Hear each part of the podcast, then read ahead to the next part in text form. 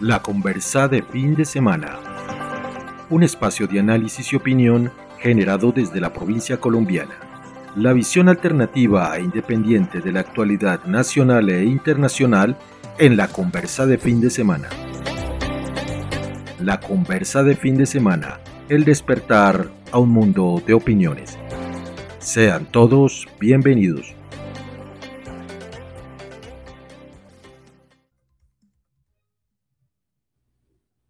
Sean todas y todos bienvenidos a este espacio de opinión y análisis y opinión pública que se llama La Conversa de Fin de Semana. Mi nombre es Omar Orlando Tobar Troches. Estoy muy contento de estar nuevamente aquí con ustedes para compartir eh, nuestras visiones, nuestras eh, apreciaciones generadas desde acá, desde la provincia.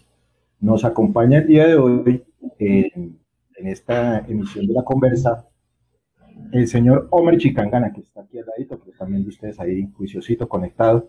El tema de hoy de una conversa es la crisis de la fiscalía acá en el Cauca. Entonces, antes de arrancar, y permítame, discúlpeme los inconvenientes de sonido, permítame saludar a Omer. Omer Chicangana, muy buenas tardes, ¿cómo estás? Buenas tardes, Orlando. Es un placer estar en la conversa de fin de semana. Gracias por la invitación y para que la comunidad pueda visualizar, digamos, el trabajo de la Fiscalía General de la Nación, pero asimismo mirar las dificultades con que los trabajadores realizamos el mismo. Bueno, entonces eh, te agradezco, Homer, por pues, aceptar la invitación a este espacio.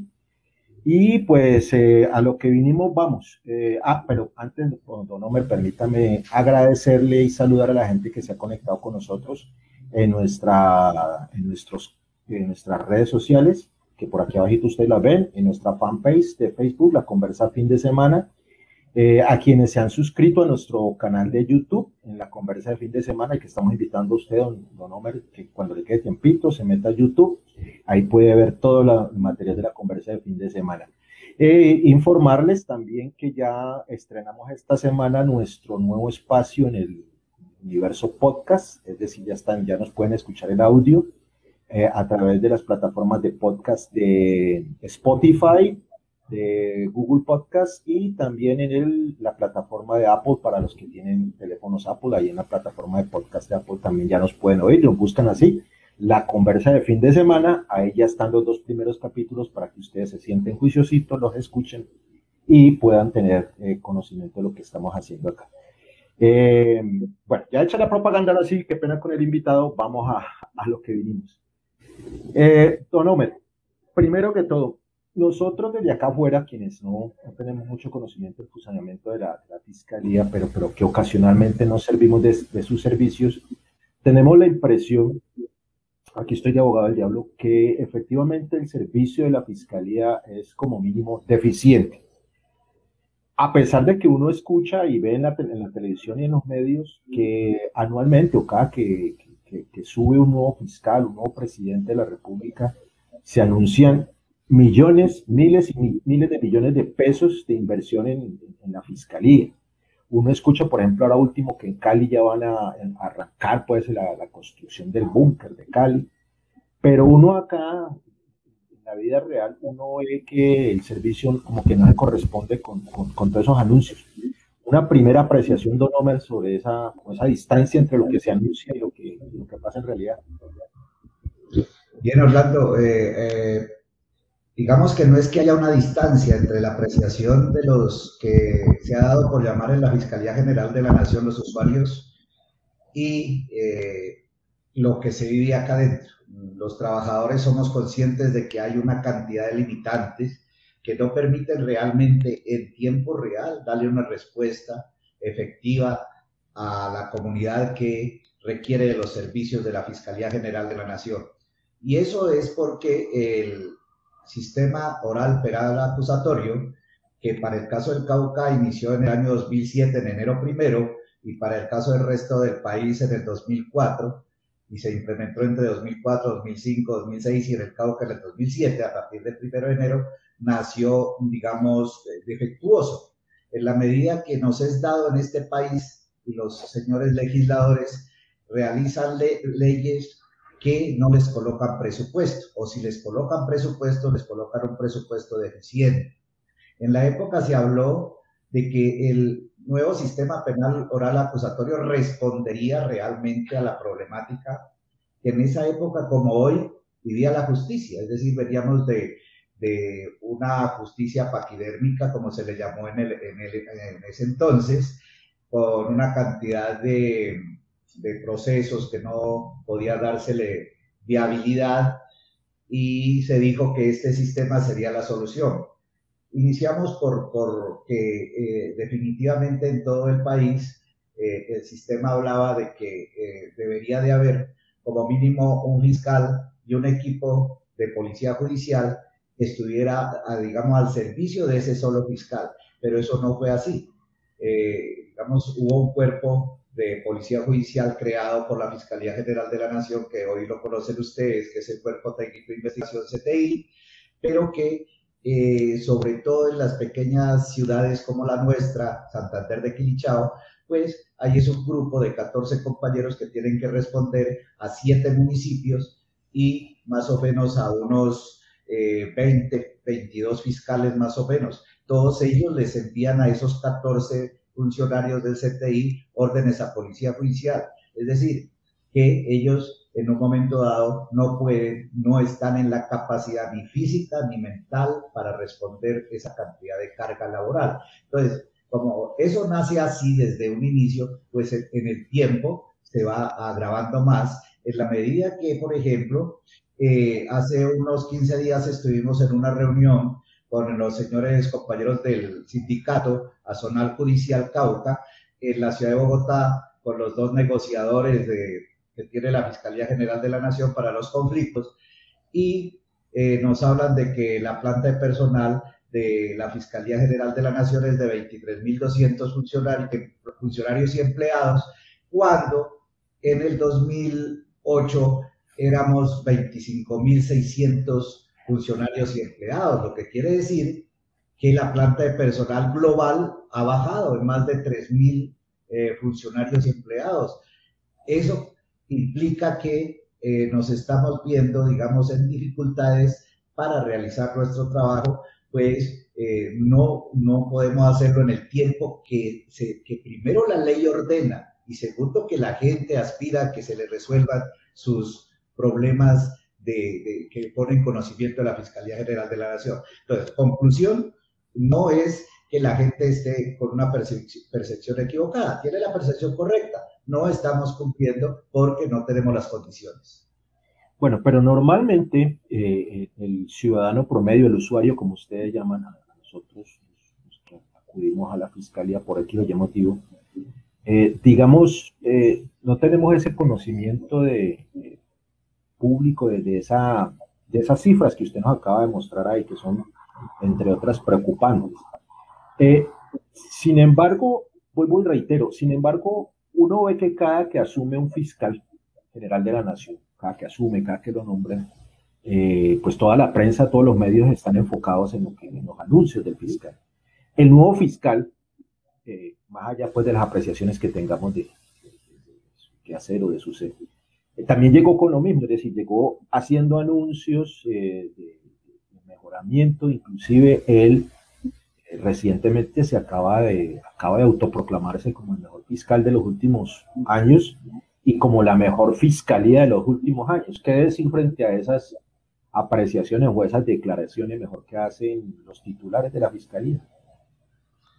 Eh, nosotros hemos sido claros, los trabajadores, sobre todo en el Cauca, no sé si en otros departamentos, me imagino que igual, hemos sido claros en decir que, al decirle a, la dirección de la Fiscalía General de la Nación en cabeza del fiscal general, que tal como van las cosas, es imposible cumplirle eh, en lo objetivo a la gente.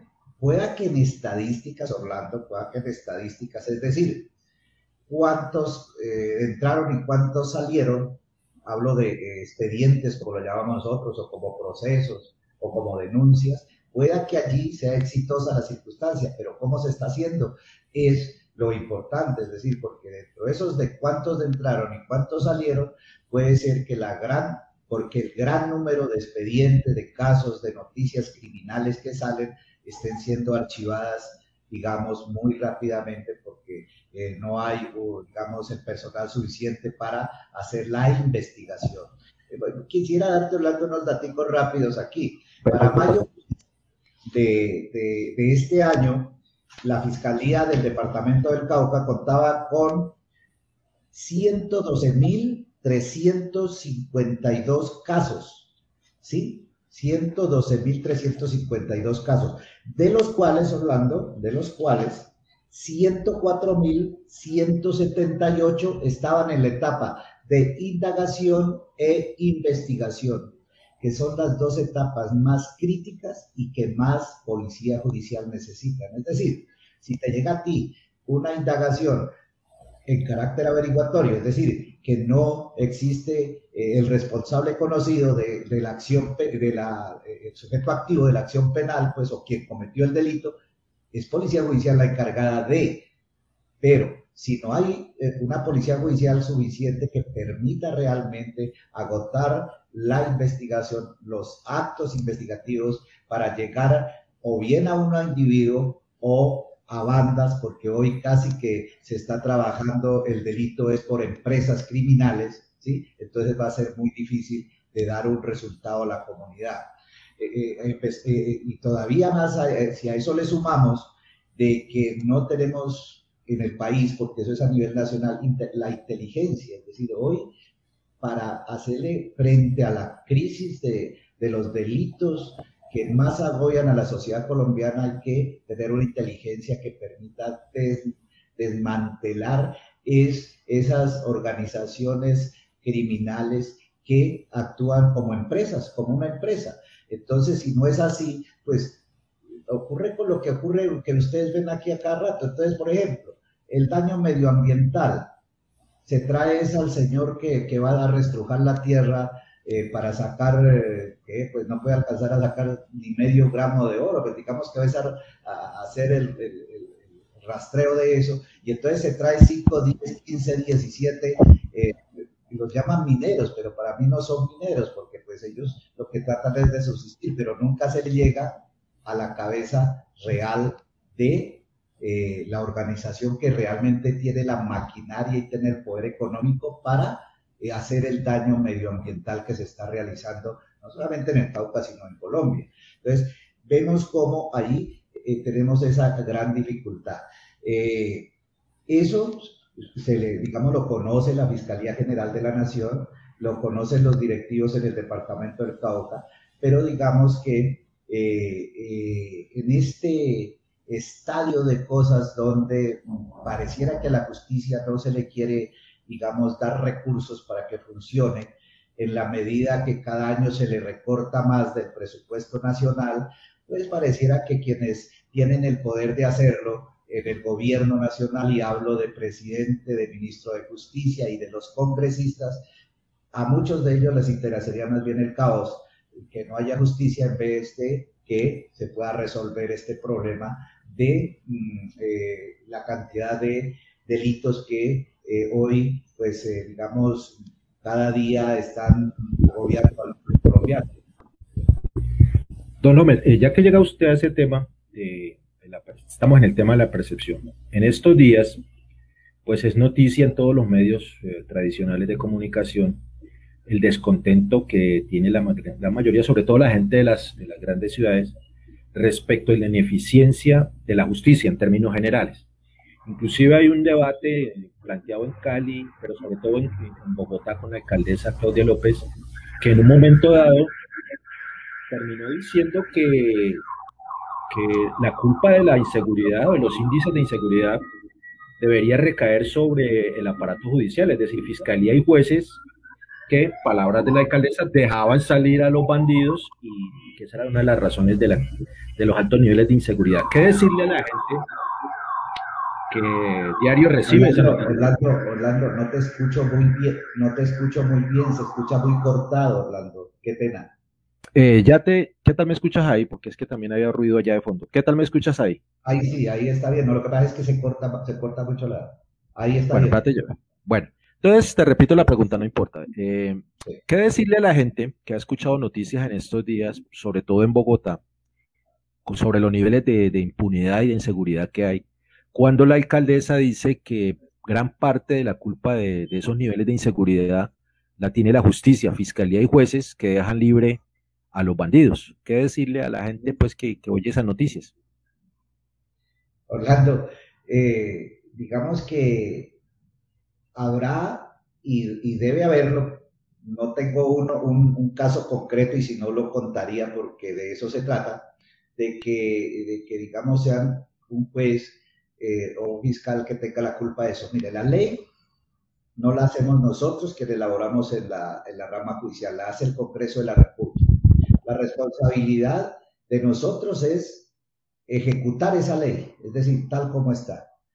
¿Qué, qué, qué pasa, Orlando, con, con respecto a, a, delitos que deberían dejar a los eh, indiciados o investigados detenidos y que un juez de la República da libertad? Es que esos delitos, eh, eh, por alguna ley posterior a la que inicialmente nació, que fue la ley 906 del 2004, ¿sí? les empezaron a rebajar y a dar unas prebendas a los indiciados, llamémoslos eh, prebendas. Entonces, primero porque las cárceles estaban en hacinamiento, entonces no podían recibir más, entonces que era mejor darles la casa por cárcel, etcétera, etcétera. Y todas esas prebendas, que yo las llamo así, pues han generado que muchos delincuentes estén hoy en la calle y no estén en la cárcel. Entonces, eh, esto de, la, de administrar justicia es, una congruencia de cosas. Si no se puede que un Estado tenga la posibilidad de, tener, eh, digamos, inversión social, ¿sí? que permita también un empleo a la gente, porque también en eso hay que ser claros, que pueda la gente tenga acceso fácil a la educación, que tenga acceso fácil a la salud, que no viva en condiciones degradantes como lo vive mucha gente en el país, pues también eso hace que eh, pase una cantidad de cosas como la que está pasando en el país. Y entonces, eh, digamos que las leyes se, se flexibilizan para evitar otra cosa, que es hacinamiento en cárceles, ¿sí? Y allí al juez y al fiscal no le queda otra, ¿sí? No le queda otra. Como digo, habrá una que otra eh, situación que ocurre que por casos de corrupción, porque los hay al interior de la rama judicial, eh, digamos, un individuo que ha cometido un delito quede en libertad cuando la ley no se lo permite, ¿sí? porque de eso eh, se, ha, se ha visto desde hace mucho tiempo, que hay veces, sobre todo con los delitos que en, nuestro país se llaman de cuello blanco, es decir, aquellos que cometen los ricos, ¿sí? Entonces, eh, por lo general pasa eso, pero en la mayoría de los casos la gente actúa pegada a la ley y claro, porque el, investigado tiene su abogado, pues el abogado utiliza todos los artículos de la ley, ¿sí? que le permite solicitar o bien la casa por cárcel o bien la libertad de su defendido. Ahora, hay veces la gente conoce el, digamos, el artículo genérico de la ley, pero no conoce todas las reformas que por cantidad de leyes, inclusive por algunas resoluciones de, carácter eh, eh, de cada una de las instituciones, puede generar que eh, estos individuos ya tengan otros beneficios. bueno, no, usted sabe que estos espacios son, son corticos. Sin embargo, pues en aras de, la importancia que tiene el tema, antes de formularle la, última pregunta de esta vez, quisiera comprometerlo, don Homer, para que tengamos una segunda parte de, este análisis de la crisis de la fiscalía en el Cauca. Eh, el tema es importante y yo creo que vale la pena que la ciudadanía conozca un poquitico más de adentro, de, sobre todo de los trabajadores de la justicia, qué está pasando. Pero antes de irnos, permítame, yo le hago la siguiente pregunta. ¿Qué decirle? Estoy aquí de abogado del diablo. Eh, ¿Qué decirle a la gente que uno, con la que uno ve todos los días que al preguntarle sobre la fiscalía, sobre los jueces, sobre la justicia en términos generales, dice que no les cree. Un mensaje ahí para, para dejar en punta a estas personas. ¿Que no es, que no es que Orlando? que no les cree, no le cree a la justicia, es decir, no le cree a los fiscales, no le cree a los jueces. ¿Qué decirles a ellos? Mire, eh, la crisis de la institucionalidad no es solamente de la justicia, ¿no? Eh, esto pasa por una crisis creada por el régimen, por el sistema que hoy gobierna este país. Y entonces, si tú ves, tampoco hay una credibilidad mínima en el presidente de la República, que sería como nuestra guía, como nuestra, nuestro faro, pero nadie le cree al presidente y de ahí para abajo nadie, ya casi nadie le cree a, nada. Y esto se da en el caso de la justicia, porque hay algunos casos que, como decíamos hace rato, pues eh, no solamente le duelen al ciudadano que paga sus impuestos, eh, sino que le duele a todo el mundo, en la medida que, por ejemplo, aquellos eh, delitos cometidos por algunos personajes de este país, llevándose en sus bolsillos millones de millones, inclusive billones de pesos, ¿sí? O dándoselos a sus parientes, tal como agroseguro, ingreso agroseguro, ¿sí?